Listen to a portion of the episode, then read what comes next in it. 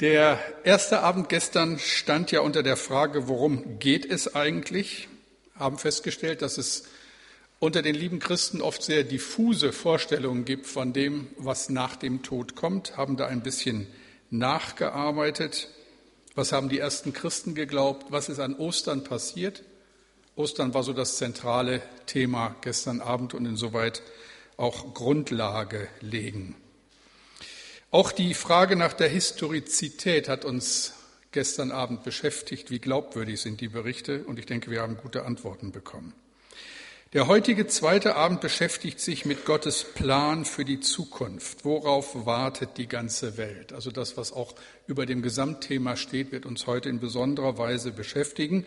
Und dann morgen Abend geht es um die Fragen Himmelfahrt, Wiederkunft, Gericht, Fegefeuer, Paradies.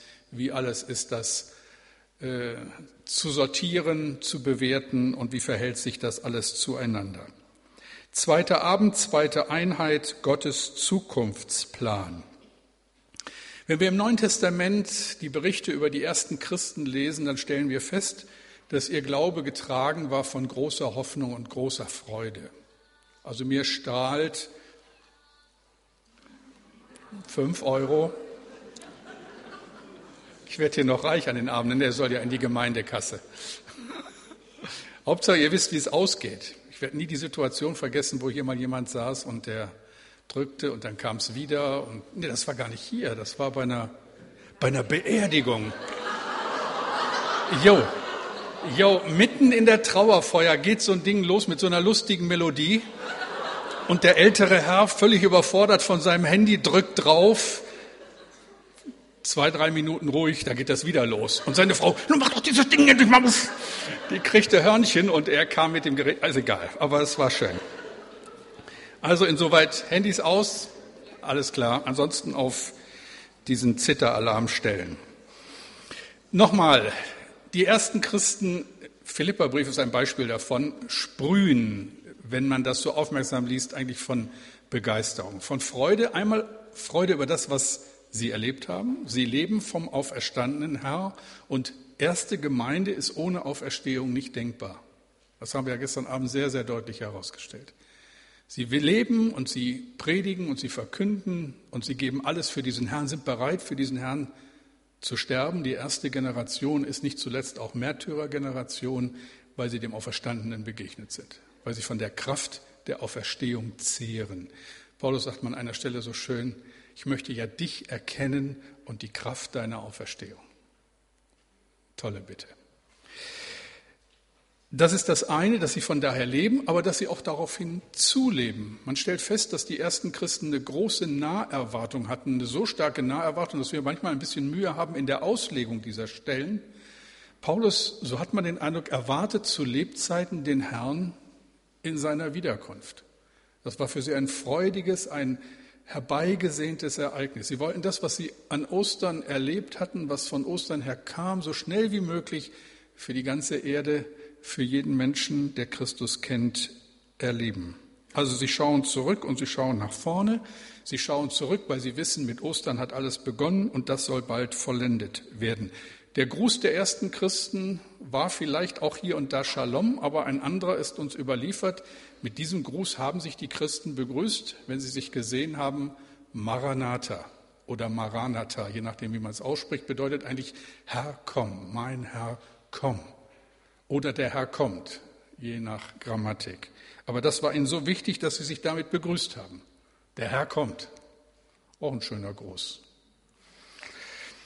Kernstück unseres Glaubens. Gott hat versprochen, dass er das, was er am ersten Ostertag für Jesus getan hat, für jeden tun wird, der in Christus ist, für jeden, in dem der Geist Christi wohnt.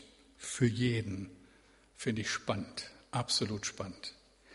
Dazu später mehr. Aber zunächst mal ein paar einleitende Gedanken, die wichtig sind.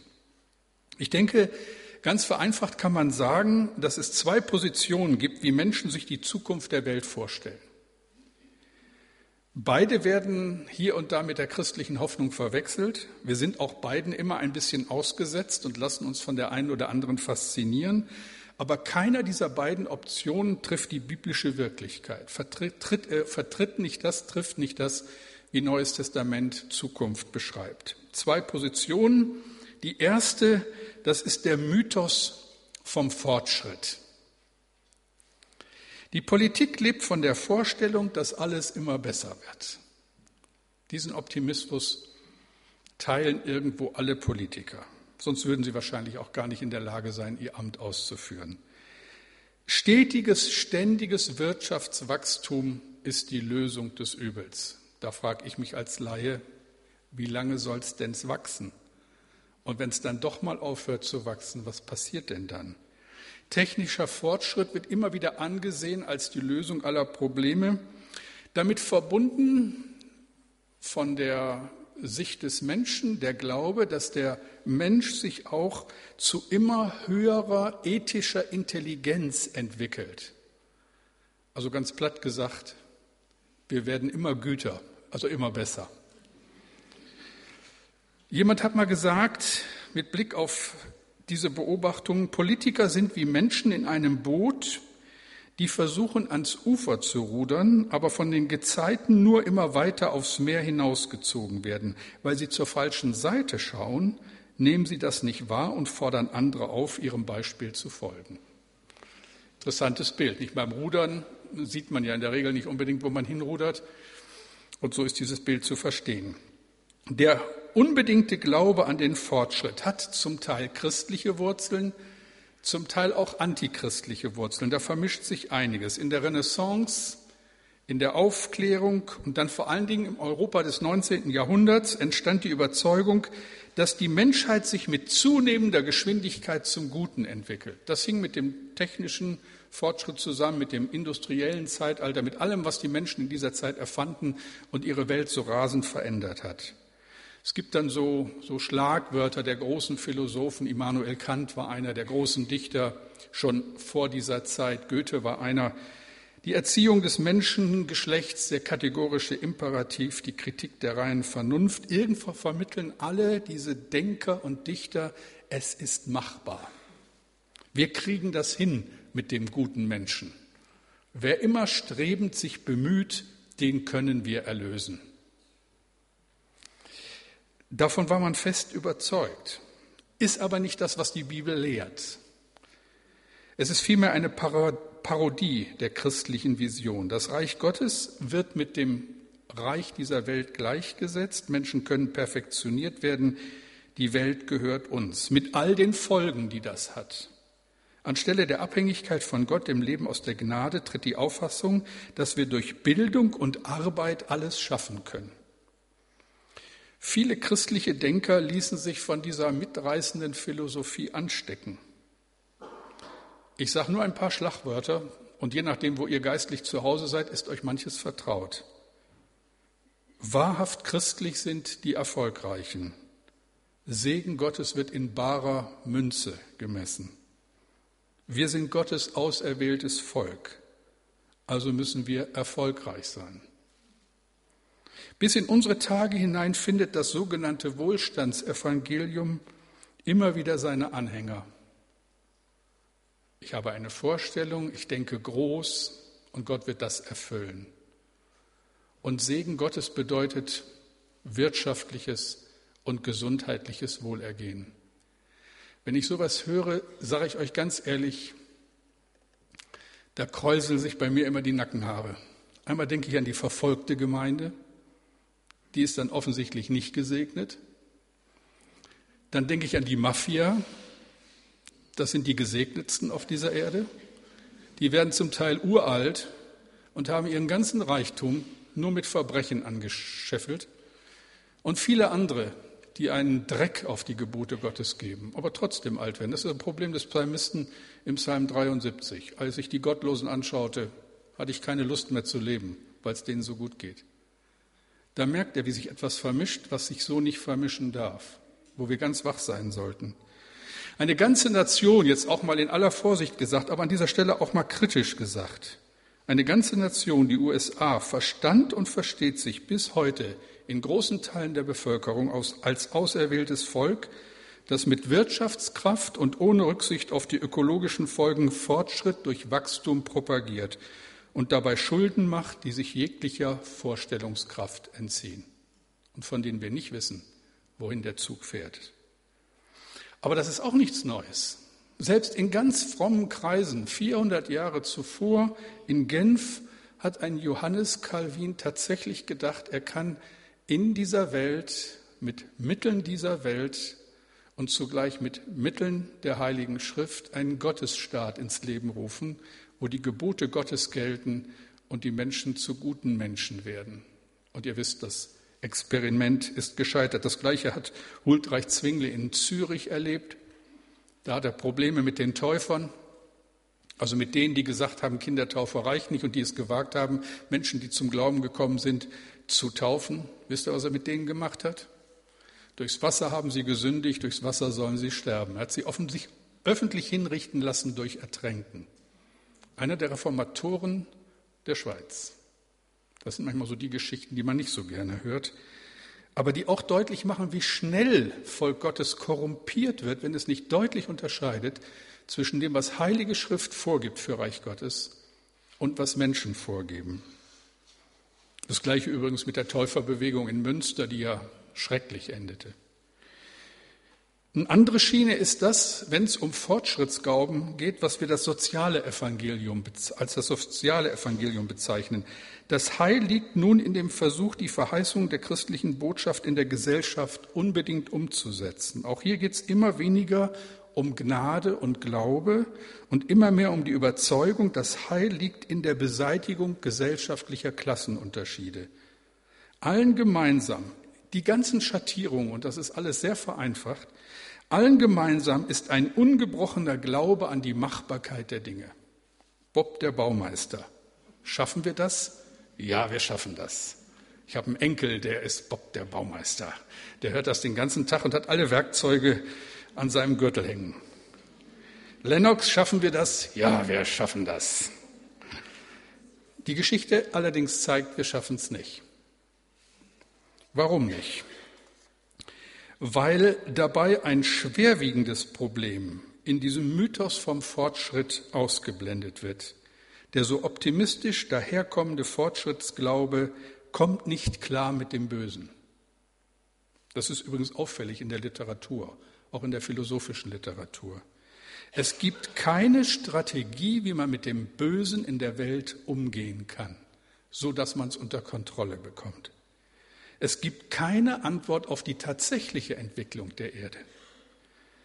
Was ist aus den Verheißungen einer neuen, fortschrittlichen, fortschrittsorientierten Welt um 1900 geworden? Damals waren die Wissenschaftler, die großen Denker und auch die Theologen sich einig, das 20. Jahrhundert wird das Jahrhundert, wo es der Welt gut gehen wird, wo es immer besser gehen wird. Was ist passiert? Zwei Weltkriege. Stalin Hitler, Mao Zedong, um nur drei von ihnen zu nennen. Auschwitz und Apartheid, Kinderpornografie und Drogenkriminalität, Prostitution und Völkermord, Hiroshima und Vietnam. Im 20. Jahrhundert, also in 100 Jahren, sind mehr Menschen durch Kriege ums Leben gekommen als in 1900 Jahren davor zusammen. So viel zum Fortschritt. Und im 20. Jahrhundert sind mehr Christen um ihres Glaubens willen getötet worden, als seit Pfingsten in all den Jahrhunderten davor zusammen. Der Mythos vom Fortschritt kann das Böse nicht erklären. Die Welt ist in der Tat nach wie vor ein trauriger und böser Ort, kein glücklicher und schon gar nicht einer ins Licht strebender Erfolgsplanet. Das ist wirklich ein Märchen. Wir stellen fest, das Böse ist nicht zu stoppen, in keiner Generation, unter keinen Umständen. Warum? Weil wir Menschen uns nicht selbst befreien können, weil wir das Problem sind. Weil wir uns nicht selbst an den Haaren aus dem Sumpf ziehen können. Das konnte nur Baron von Münchhausen und der ist keine biblische Gestalt, auch kein Vorbild. Also, um es ganz platt und einfach zu sagen, der Mythos vom Fortschritt ist Unsinn. Er funktioniert nicht, weil er das Wesen und die Macht des Bösen unterschätzt und einfach wegreden will. Er übersieht die Bedeutung des Kreuzes. Er übersieht, dass der Sohn Gottes sterben musste, um diesem, Wurzel, um diesem Übel an die Wurzel zu gehen. Gottes Nein zum Bösen und der Plan, sein Rettungsplan zur Rettung der Welt. Eine unverzichtbare biblische Wahrheit ist, das Heil für die Welt liegt nicht in einer ständigen Aufwärtsbewegung zum Licht, sondern in dem rettenden Handeln Gottes, der in unsere Dunkelheit herabsteigt.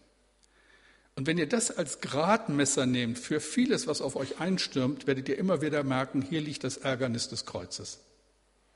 Alle Ideologien, alle Religionen haben im Kern die Sicht, dass wer immer strebend sich bemüht, den können wir erlösen. Irgendwie schaffen wir das. Bob der Baumeister. Und Gott sagt, ihr schafft das nicht. Ihr kommt, eure Leitern reichen nicht bis in den Himmel. Und deswegen ist er gekommen. Und das ist das Wunder. Und das ist die Rettung. Die richtige Sicht der Dinge hat einen anderen göttlichen Klang. Römer 3, 22 bis 24. Paulus schreibt, denn es ist hier kein Unterschied, sie sind allesamt Sünder und ermangeln des Ruhmes, den sie bei Gott haben sollten und werden ohne Verdienst gerecht aus seiner Gnade durch die Erlösung, die durch Christus Jesus geschehen ist. Da ist kein Unterschied, sind allesamt Sünder, verlorene Leute und Gott kommt und bietet allen die Rettung an. Die eine falsche Position, die wir vorfinden, wenn es um die Vorstellung der Zukunft geht, ist der eben beschriebene Mythos vom ewigen Fortschritt. Die zweite falsche Position ist, und ich weiß nicht, welche gefährlicher ist, unsere Seelen sind auf der Durchreise. Ganz kleiner Blick in die Philosophiegeschichte. Der einflussreichste abendländische Denker aller Zeiten, ob wir uns dessen bewusst sind oder nicht, ist der griechische Philosoph Platon. Wir sind uns gar nicht bewusst, wie sehr unser Denken von griechischer Philosophie durchsetzt ist und besonders von seinem philosophischen Ansatz. Was vertritt er? Das ist jetzt alles sehr vereinfacht und die Philosophie-Freaks unter uns mögen diese Einfachheit entschuldigen, aber sonst wird es zu kompliziert. So viel sei aber gesagt. Platon sieht in der gegenwärtigen Welt von Raum, Zeit und Materie eine Welt der Illusion. Sie ist wie der flackernde Schein eines Feuers, der sich in einer Höhle widerspiegelt. Die eigentliche Aufgabe des Menschen besteht darin, mit der wahren Wirklichkeit in Kontakt zu treten, eine Wirklichkeit, die hinter Raum und Zeit liegt, eine Welt der ewigen Formen. Stark vereinfacht kann man sagen, Platon fordert auf, sich nicht mit dem Durcheinander einer Welt zu beschäftigen, die nichts weiter ist als eine Illusion. Also all das, was uns so jeden Tag beschäftigt, was wir für so wichtig erachten, Leute, vergesst es. Das vergeht und ist eine Illusion. Klingt doch gut, oder? Kommt einem fast christlich vor. Ist doch gar nicht so unvertraut. Bloß weg hier, ab in den Himmel komme, was da wolle. Also so fremd ist uns ein solches Gedankengebäude nicht. Und da merken wir schon, dass das alles so seine Auswirkungen hat, was der gute Platon einst gedacht hat.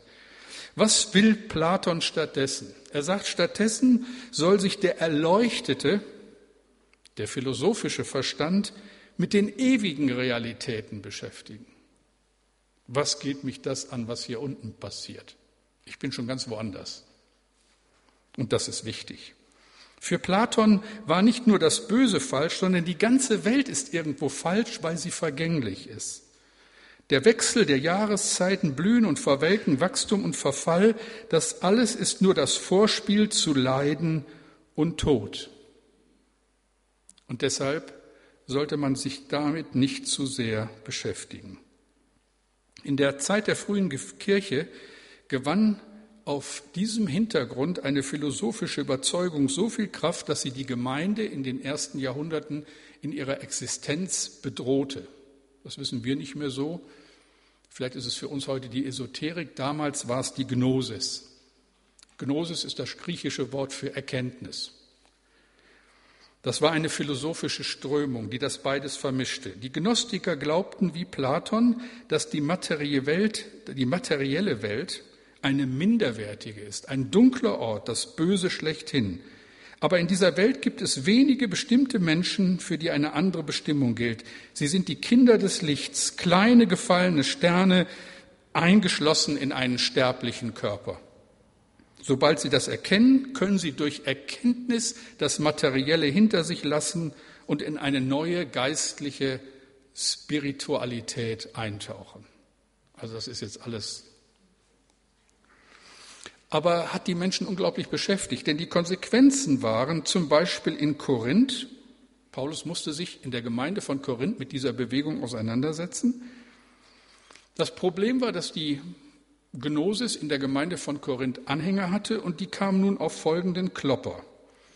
Die sagten, okay, Platon, wenn das so ist, dass das hier alles keine Rolle spielt, also mein Leib sowieso nicht, nur mein Geist, diese unsterbliche Seele, dann irgendwann das alles hier verlässt und hinter sich lässt und es nur darum geht, dass mein Geist gerettet wird, alles andere aber sowieso irgendwie böse ist, dann ist es doch auch egal, was mit diesem Bösen passiert, oder? Das hatte unglaubliche Auswirkungen auf die Ethik. Wer den Korintherbrief liest, weiß, die, die Korinther hatten vor allem ein ethisches Problem in der Gemeinde. Da pennt ein Sohn mit seiner Stiefmutter. Da gibt es Ehebruch. Da gibt es schlimme sexuelle Verirrungen. Warum? Wie ist das möglich in der ersten Gemeinde, die ja noch von Ostern her lebt? Ganz einfach, weil Lehrer aufgestanden haben und gesagt haben, Leute, das mit der Ethik nehmt das nicht so eng. Euer Körper vergeht sowieso. Damit könnt ihr machen, was ihr wollt. Hauptsache, die Seele ist eins da, wo sie hingehört. Ich finde das sehr attraktiv. Also mal in aller Vorsicht gesagt. Nicht, nicht aufnehmen, ab ist schon. Ne? Okay. Aber ich meine, das ist doch die Lösung.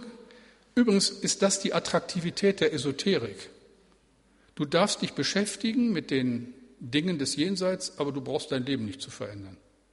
Da gibt es keinen Passus über Ehebruch, über Treue, über all die sexualethischen Verhaltensmaßregeln, die uns Christen so plagen. Da kann ich einfach so leben, wie ich will. Nicht ganz, aber fast. Und das war das Problem in der ersten Gemeinde. Deswegen warnt Paulus seinen Freund Timotheus vor diesen Einflüssen. Das war damals übrigens der griechische Rettungsschirm. Also für Griechenland, ne? damals. Korinth. 1 Timotheus 6, Vers 20. O Timotheus, bewahre, was dir anvertraut ist und meide das ungeistliche, lose Geschwätz und das Gezänk der fälschlich sogenannten Gnosis. Da steht Gnosis, Gnosis im Griechischen, der sogenannten fälschlich sogenannten Erkenntnis, denn es ist keine Erkenntnis, sondern Verführung. Wir sehen, das ist genau das Gegenteil von einem optimistischen Fortschrittsglauben, und Platons Gedanken sind uns nicht fremd, wenn wir genau hinhören. Viele, die von euch aus einer strengen, frommen Tradition kommen, sind groß geworden, auch in so einem Umfeld, wo alles Fleischliche irgendwie böse war.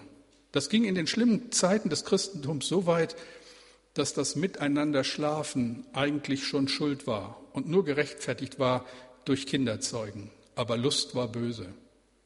Ganze Jahrhunderte waren geprägt von so einer Einstellung mit Ergebnissen, die erspare ich euch hier, aber auf diesem Hintergrund. Und wir finden diese Ansichten bei den alten Griechen, wir finden sie im Hinduismus und Buddhismus. Denkt dran, Geheimnis des Buddhismus ist Verzicht, Verzicht, Verzicht. Was wir hier im Westen draus gemacht haben, ist eine Farce. Wir finden es in unzähligen Varianten im Juden und im Christentum. Und die Überzeugung ist gleichlautend. Wir sind für eine ganz andere Welt geschaffen, eine nicht materielle, rein spirituelle Existenz, die die Sterblichkeit hinter sich lässt. Das finden wir in der Esoterik an allen Ecken und Enden. Alles Materielle, letztlich die Schöpfung selbst, ist Chaos und unser Ziel muss es sein, durch Spiritualität, fragt mich nicht, was das ist, unseren Geist zu befreien und Kontakt zu den geistigen Mächten zu bekommen. Im Kern ist der Mensch gut, besitzt eine unsterbliche Seele und die muss sich von dieser Erde lösen. Johnny Mitchell singt, so schön sie auch singen kann, wir sind goldener Sternenstaub und müssen uns selbst zum Garten zurückbringen. Merkt ihr, was da so allgemein gut ist, was man auch einfach mal so hört und fröhlich mitpfeift? ist ein ganz anderer Ansatz, als die Bibel ihn hat. Also, wer sich nicht von einem, wer nichts von einem fortschrittsorientierten Mythos hält, wird, wenn er nicht Christ wird, Esoteriker, Gnostiker. Und das genau beobachten wir in unserer Zeit. Entweder du bist ganz den Zwängen und Zielen dieser Welt unterworfen, Karriere und Geld sind die höchsten Ideale, oder du versuchst es mit Esoterik und alternativer Lebensgestaltung um das Unheil abzuwenden. Und dazwischen gibt es tausend Schattierungen. Der kleine Buddha, der ausgerechnet in der Umkleide eines großen Fußballvereins steht. Die Esoterikmesse, die nie gekannte Umsätze macht. Der Reiki-Meister, der sehr wohl um sein Aktiendepot bangt. Der Banker, der sich an einem dunklen Ort die Karten legen lässt. Nochmal, weil es eine ernste Sache ist. Der gnostische Glaube, das, was Platon vertrat, hat mehr Einfluss auf die Kirche, als wir das wahrhaben wollen. In vielen Chorälen, vielen geistlichen Liedern klingt das an. Wir sind nur auf der Durchreise. Oft entsteht der Eindruck, der einzige Zweck des Christseins bestehe darin, in den Himmel zu kommen und ganz, ganz schnell weg von dieser bösen Erde. Und dabei werden zentrale Texte der Bibel unterschlagen. Und da sind wir wieder beim Thema nach diesem langen Anlauf. Texte, die wir dann einfach nicht verstehen oder ausblenden. Ich weiß es nicht. Römer 8, 18 bis 22. Hört, was Paulus schreibt. Denn ich bin überzeugt, dass dieser Zeit Leiden nicht ins Gewicht fallen gegenüber der Herrlichkeit, die an uns offenbart werden soll. Denn das ängstliche Harren der Kreatur wartet darauf, dass die Kinder Gottes offenbar werden. Die Schöpfung ist ja unterworfen der Vergänglichkeit, ohne ihren Willen, sondern durch den, der sie unterworfen hat, doch auf Hoffnung. Und jetzt kommt's.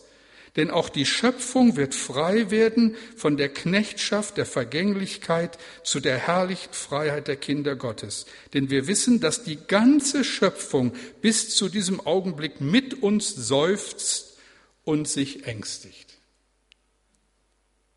Hören wir das? Was da steht? Die Schöpfung wird frei werden von der Knechtschaft der Vergänglichkeit. Da steht nichts von Auslöschen. Da steht nichts von alles Böse, bloß weg hier. Da steht was von Erlösung. Da steht etwas, das davon, dass das, was am Ostermorgen geschehen ist, nicht nur Auswirkungen hat auf die, die an diesen Jesus glauben, sondern auf die ganze Schöpfung, auf den ganzen Kosmos und auch auf unsere arme Erde. Das klingt ganz stark nach Raum und Zeit und Materie und meint offensichtlich mehr als nur ein paar körperlose Seelen irgendwo in anderen Sphären. Eine andere starke Stelle, Offenbarung 21, 1 bis 5. Da schreibt der Apostel Johannes, und ich sah einen neuen Himmel und eine neue Erde, denn der erste Himmel und die erste Erde sind vergangen und das Meer ist nicht mehr. Und ich sah die heilige Stadt, das neue Jerusalem von Gott aus dem Himmel herabkommen, bereitet wie eine geschmückte Braut für ihren Mann. Und ich hörte eine große Stimme von dem Thron her, die sprach, siehe da die Hütte Gottes bei den Menschen. Und er wird bei ihnen wohnen und sie werden sein Volk sein und er selbst, Gott mit ihnen, wird ihr Gott sein und Gott wird abwischen alle Tränen von ihren Augen und der Tod wird nicht mehr sein, noch Leid, noch Geschrei, noch Schmerz wird mehr sein, denn das Erste ist vergangen und der auf dem Thron saß, sprach, siehe, ich mache alles neu und er spricht, schreibe, denn diese Worte sind wahrhaftig und gewiss. Was steht hier? Was haben wir gerade gelesen? Neuer Himmel, neue Erde. Woher? Von Gott herabkommen. Wohin? Hütte Gottes bei den Menschen. Also wieder das, was wir an Ostern beobachten. Der sterbliche Leib des Jesus von Nazareth korrespondiert mit dem Auferstandenen. Hier knüpft er an. Die neue Erde knüpft an mit der vergänglichen Schöpfung, wie immer sie dann auch aussieht. Aber sie ist Gottes Schöpfung und war gut und ist gut. Wie passt das, wenn wir das alles so betrachten, zusammen mit einer Auffassung, Fassung, die in dieser Welt oder auf dieser Erde nur oder in dieser Erde nur Ballast und Böses sieht, dass es zu vergessen gilt? Aber genau das passiert und das Ergebnis hat uns Christen sehr geschadet. Wenn diese Erde nichts ist, dann brauchen wir sie auch nicht bewahren. Wenn es nur darum geht, diese böse Welt so schnell wie möglich zu verlassen, dann haben wir keine Verantwortung für sie. Es ist kein Geheimnis. Und es gibt nicht zuletzt in evangelischen Gemeinden in den USA durchaus die Meinung von Kanzeln zu hören, Gott wird das gegenwärtige raumzeitliche Universum zerstören. Und da er es bald tun wird, Jesus kommt bald, spielt es keine Rolle, wie viel Treibgas wir in die Atmosphäre jagen, ob wir die Regenwälder zerstören und die Flüsse verseuchen. Und wir merken, hier vermischen sich geistliche Erkenntnisse mit handfesten wirtschaftlichen Interessen. Wir halten fest, im Gegensatz zu den beiden jetzt beschriebenen falschen Ansichten über die Welt und ihre Zukunft, also unbegrenzter Zukunftsoptimismus auf der einen Seite und alles verneinender Weltpessimismus auf der anderen, beteuert der christliche Glaube, dass Gott das für die Welt und ihre Menschen tun wird, was er in Jesus Christus durch die Auferstehung getan hat. Die Welt, der ganze Kosmos ist Gottes Geschichte, seine gute Schöpfung und nicht ein Versehen oder ein Fehler oder gar das Böse. Das sollten wir festhalten, genau hinhören. Die Welt, der ganze Kosmos ist Gottes Geschichte, seine gute Schöpfung und nicht ein Versehen oder ein Fehler oder gar das Böse. Spannend. Aber es wird noch spannender. Und jetzt gehen wir der Frage nach, die über diesem Tag oder über diesen Tagen steht. Worauf wartet dann die ganze Welt?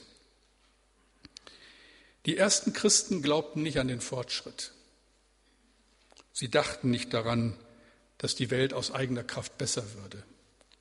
Sie glaubten aber auch nicht, dass die Welt immer schlimmer wird und dass uns unsere eigene einzige Bestimmung ist oder dass die Bestimmung darin allein bestehen würde, dieser Welt zu entfliehen. Sie glaubten vielmehr daran, dass Gott das für den ganzen Kosmos tun wird, was er Ostern für Jesus getan hat. Das offenbart einige grundlegende Dinge, die wir wissen müssen. Tom Wright nennt das grundlegende Strukturen der Hoffnung. Und daran will ich euch so ein bisschen Anteil geben. Erster Punkt, wenn es um diese grundlegenden Strukturen der Hoffnung geht. Die Schöpfung ist gut. Entgegen allen Zeitströmungen, besonders in der ersten Zeit der Gemeinde, haben sich die Christen immer geweigert, es kommt eine, ein schwieriger Begriff, haben sich die Christen immer geweigert, einen kosmologischen Dualismus zu teilen. Ab und zu kann ich euch solche Ausdrücke nicht ersparen. Ich muss ja irgendwo meine Bildung auch widerspiegeln. Äh, was ist damit gemeint? Dualismus, das ist die Anschauung, die Auffassung, dass das Geistige, Geistliche das Gute ist, das, was ich vorhin beschrieben habe, und das Kreatürliche das Böse.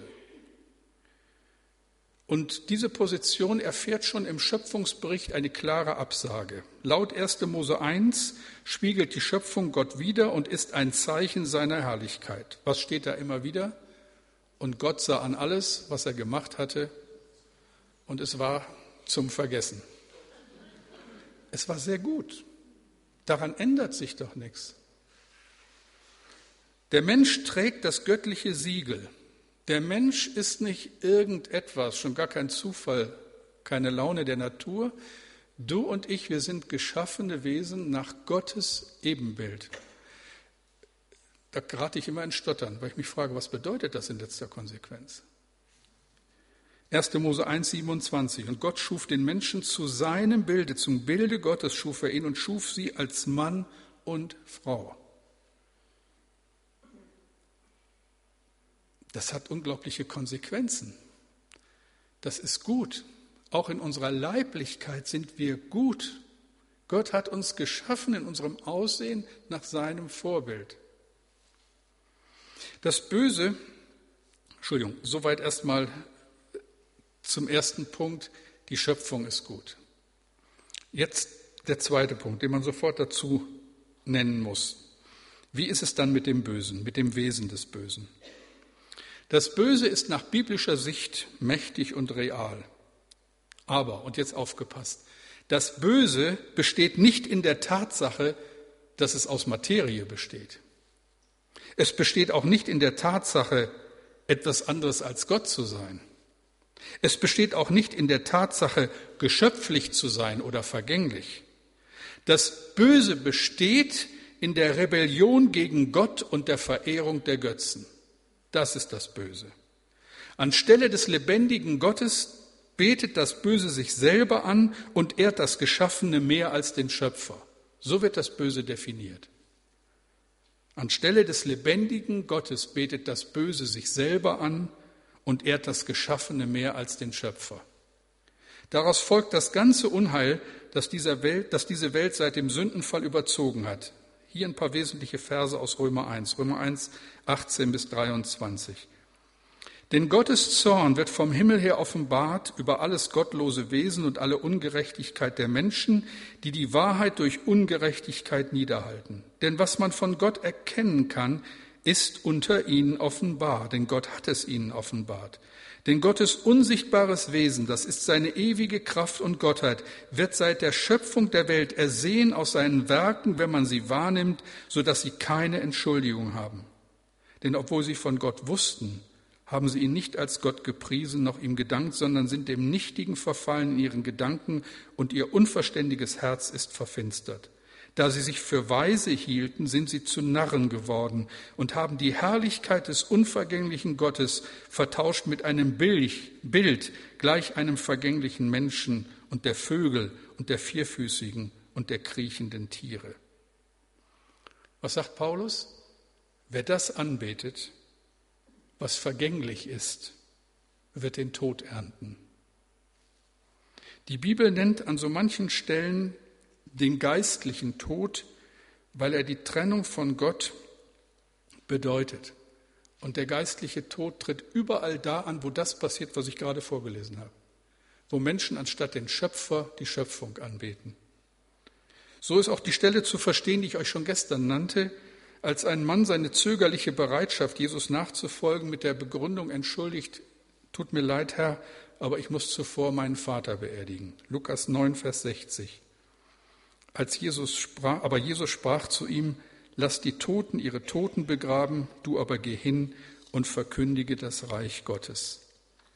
Tot sind die, die Gott nicht kennen, egal ob sie physisch noch am Leben sind oder nicht. Das ist die Sicht der Bibel. Beispiel, was wurde Adam und Eva gesagt, als der Sündenfall passierte im Paradies? Was sagt der Engel dem Paar? An dem Tage, wo ihr von dieser Frucht essen werdet, werdet ihr sterben. Sind sie gestorben? Eigentlich doch nicht. Sie mussten ja dann das Paradies verlassen, haben ja noch lange gelebt. Und trotzdem stimmt der Vers. In dem Augenblick ging die Verbindung zu Gott verloren. Sie sind geistlich gestorben.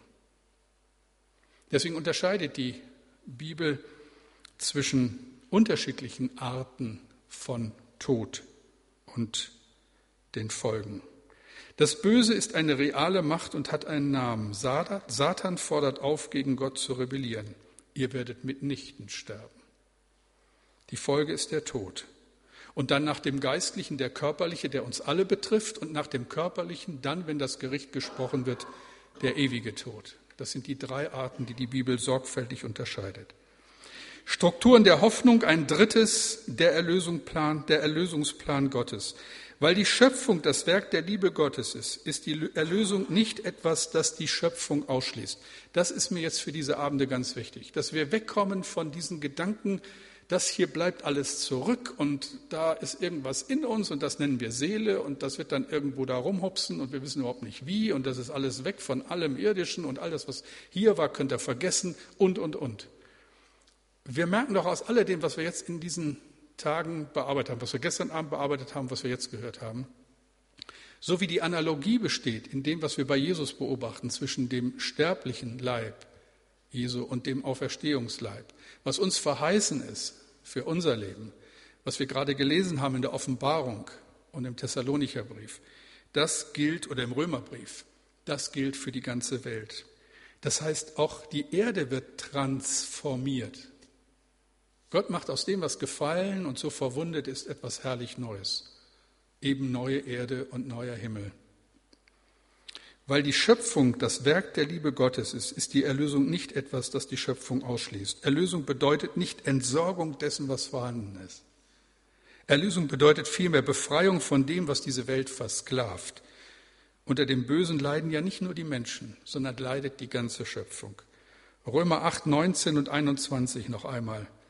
Denn das ängstliche Harren der Kreatur wartet darauf, dass die Kinder Gottes offenbart werden. Die Schöpfung ist ja unterworfen der Vergänglichkeit, ohne ihren Willen, sondern durch den, der sie unterworfen hat, doch auf Hoffnung. Denn auch die Schöpfung wird frei werden von der Knechtschaft der Vergänglichkeit zur herrlichen Freiheit der Kinder Gottes. Daraus folgt, als Jesus gekommen ist, war das der Moment, worauf die ganze Schöpfung gewartet hat. Deswegen jubiliert der ganze Himmel mit.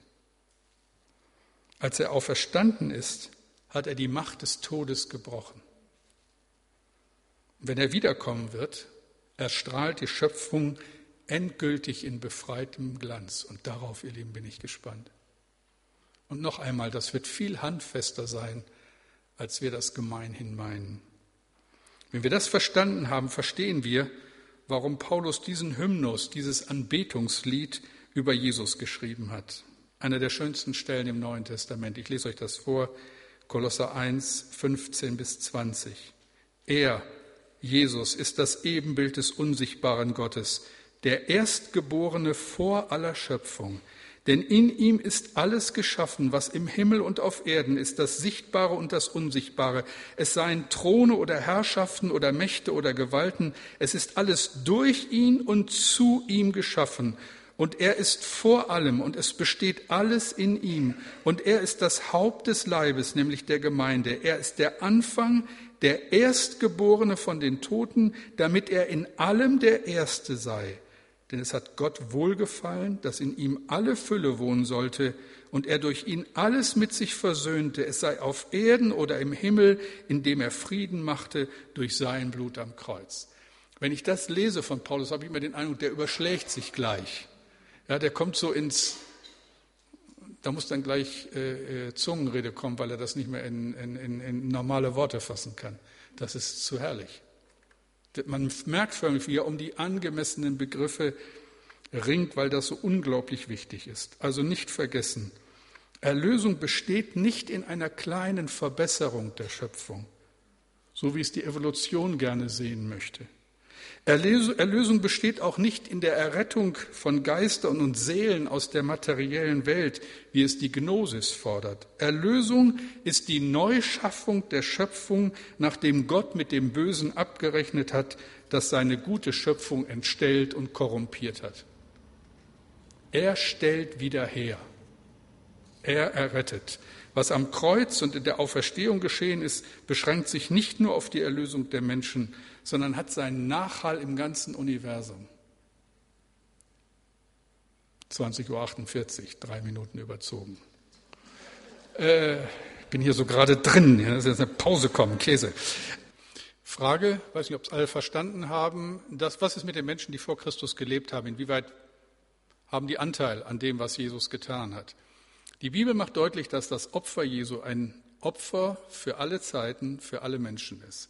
Der Zugang ist ein unterschiedlicher von Neuem zu Altem Testament. Das Alte Testament kannte Jesus nicht, kannte aber sehr wohl den Weg zu Gott, hatte sehr wohl eine Vorstellung von Opfern, sehr wohl eine Vorstellung von Schuld, hatte die Gebote Gottes und hatte einen klaren Weg, wie man diesem Gott nachzufolgen hat. Und die ganze Opferpraxis des Alten Testaments ist eigentlich nur ein Bild auf das hin, was Jesus dann getan hat. Sprich, wer im Glauben an den lebendigen Gott im Alten Testament gestorben ist, ist genauso eines Tages beim Herrn wie jeder im Neuen Testament. Also genau. Was ist mit denen, die nie was davon gehört haben? Glaubst du, dass Gott ein gerechter Gott ist und ein Gott der Liebe ist? Beides. Glaubst du? Gut, dann ist das die Antwort auf diese Frage. Für die wird Gott, was ich damit sagen will, für die wird Gott einen Weg haben. Nur es wird darüber nichts gesagt. Es wird nur gesagt, grundsätzlich, das ist das Böse, das ist die Schuld, das ist die Erlösung, das ist der Weg zur Errettung, der ist uns vorgegeben, wir wissen es. Deswegen sollten wir uns nicht so sehr den Kopf zerbrechen über die, die es nicht wissen und die es nie gehört haben. Ich muss es Gott, über, ich muss es Gott überlassen. Ja, da wird er seinen Weg haben. Ganz davon abgesehen, dass es, äh, es ist so spannend. Äh, Im Alten Testament haben wir ganz interessante Beschreibungen, die vieles vermuten lassen. Abraham begegnet Melchisedek, dem König von Salem. Abraham liegt in der direkten Linie der Offenbarung Gottes. Mit Abraham beginnt Gott seine Geschichte, den Weg des Glaubens. Aber er begegnet einem völlig anderen Menschen aus einem anderen Volk und dieser Melchisedek ist ein, ein Priester des Allerhöchsten. Das heißt, es gab neben dem eigentlichen Strang der Offenbarung, interessanterweise, das lässt sich religionsgeschichtlich bis in unsere Zeit nachweisen, in allen Völkern immer auch eine Schiene von Verehrung und Vorstellung von einem Gott, der im letzten das Sagen hat und dem wir Anbetung schulden. Paulus auf dem Areopag in Athen predigt und was sagt er? Ihr habt hier einen, neben all den Göttern, die ihr hier stehen habt und die ihr alle vergessen könnt, habt ihr hier einen Altar stehen, der ist dem unbekannten Gott geweiht, weil ihr genau wisst, dass hinter alle dem vordergründigen religiösen etwas anderes ist, was viel mehr bedeutet. Und den gilt es zu ehren. Das heißt, es gibt überall eine Ahnung und im letzten wird es entscheidend sein, wie bin ich meinem Gewissen folgend diesem Gott begegnet, habe ihm Ehre gegeben, habe ihm Anbetung gegeben, habe Gott angebetet und nicht das Geschaffene. Und wie das dann im Detail aussieht, hier mache ich Schluss. An dieser Stelle. Ich muss ein bisschen weiter noch machen, damit wir durchkommen, okay?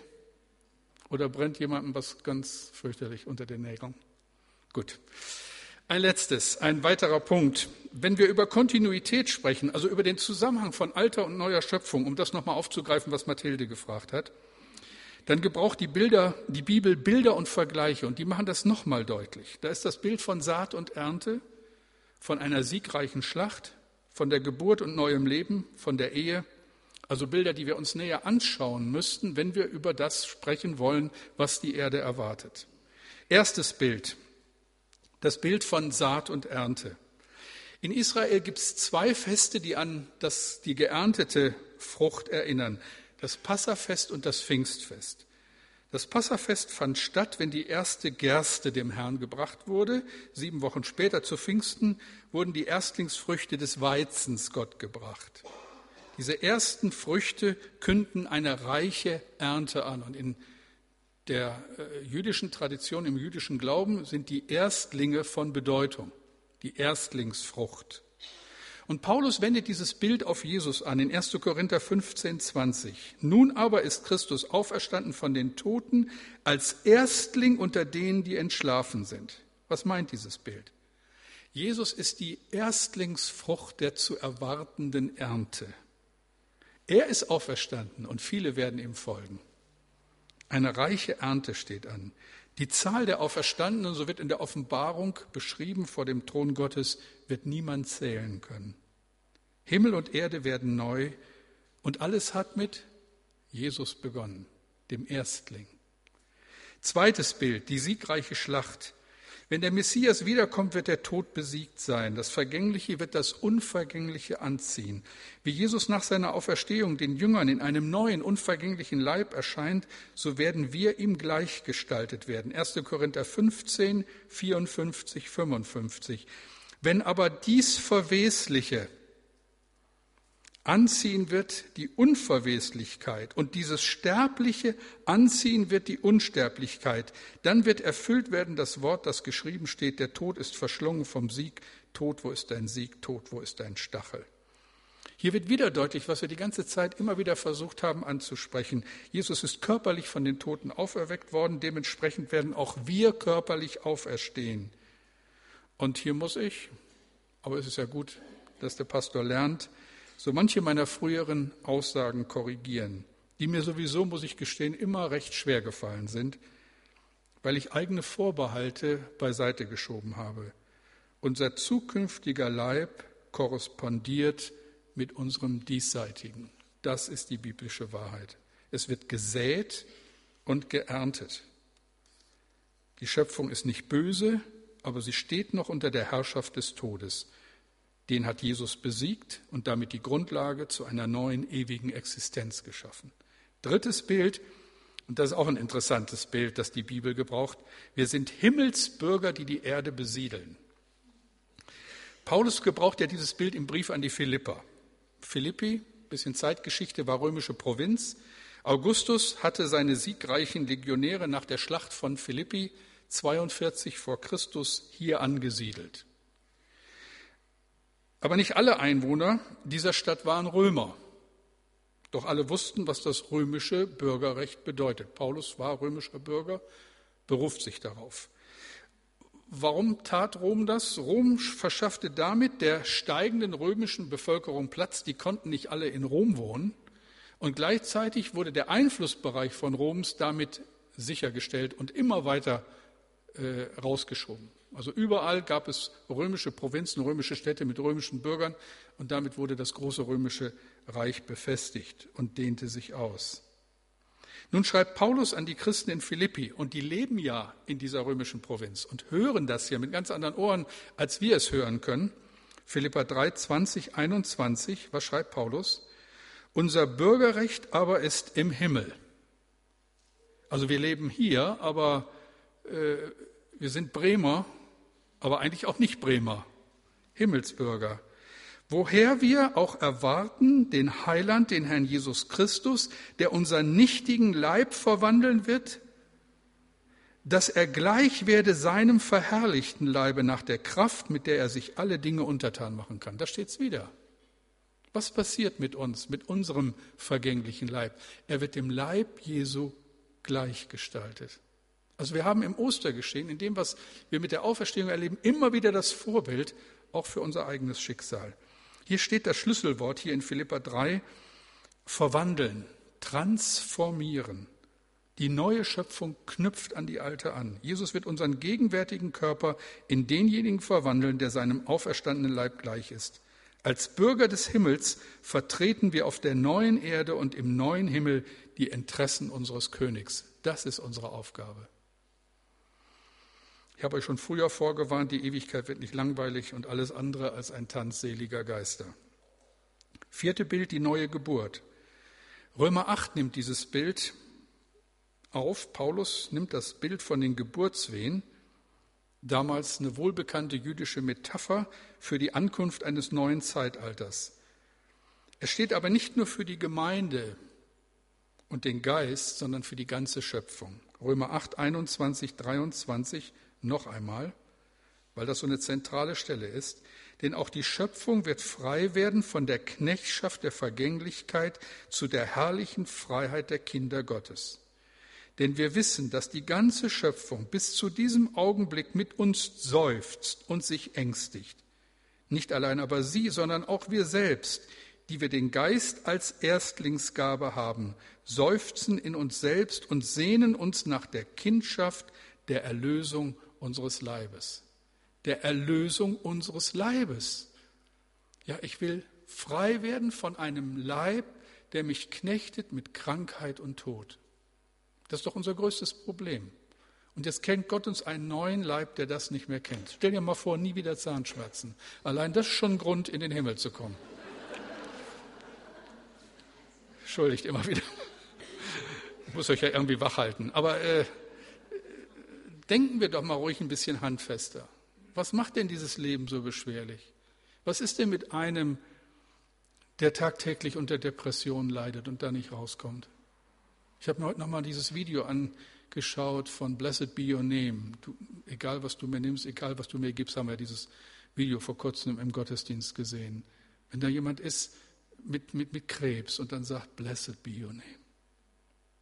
Oder eine Frau, deren Sohn gestorben ist. Blessed be your name. Warum kann ein Mensch das sagen gegen alle Vernunft und alle Empfindung? Weil wir eine Hoffnung haben.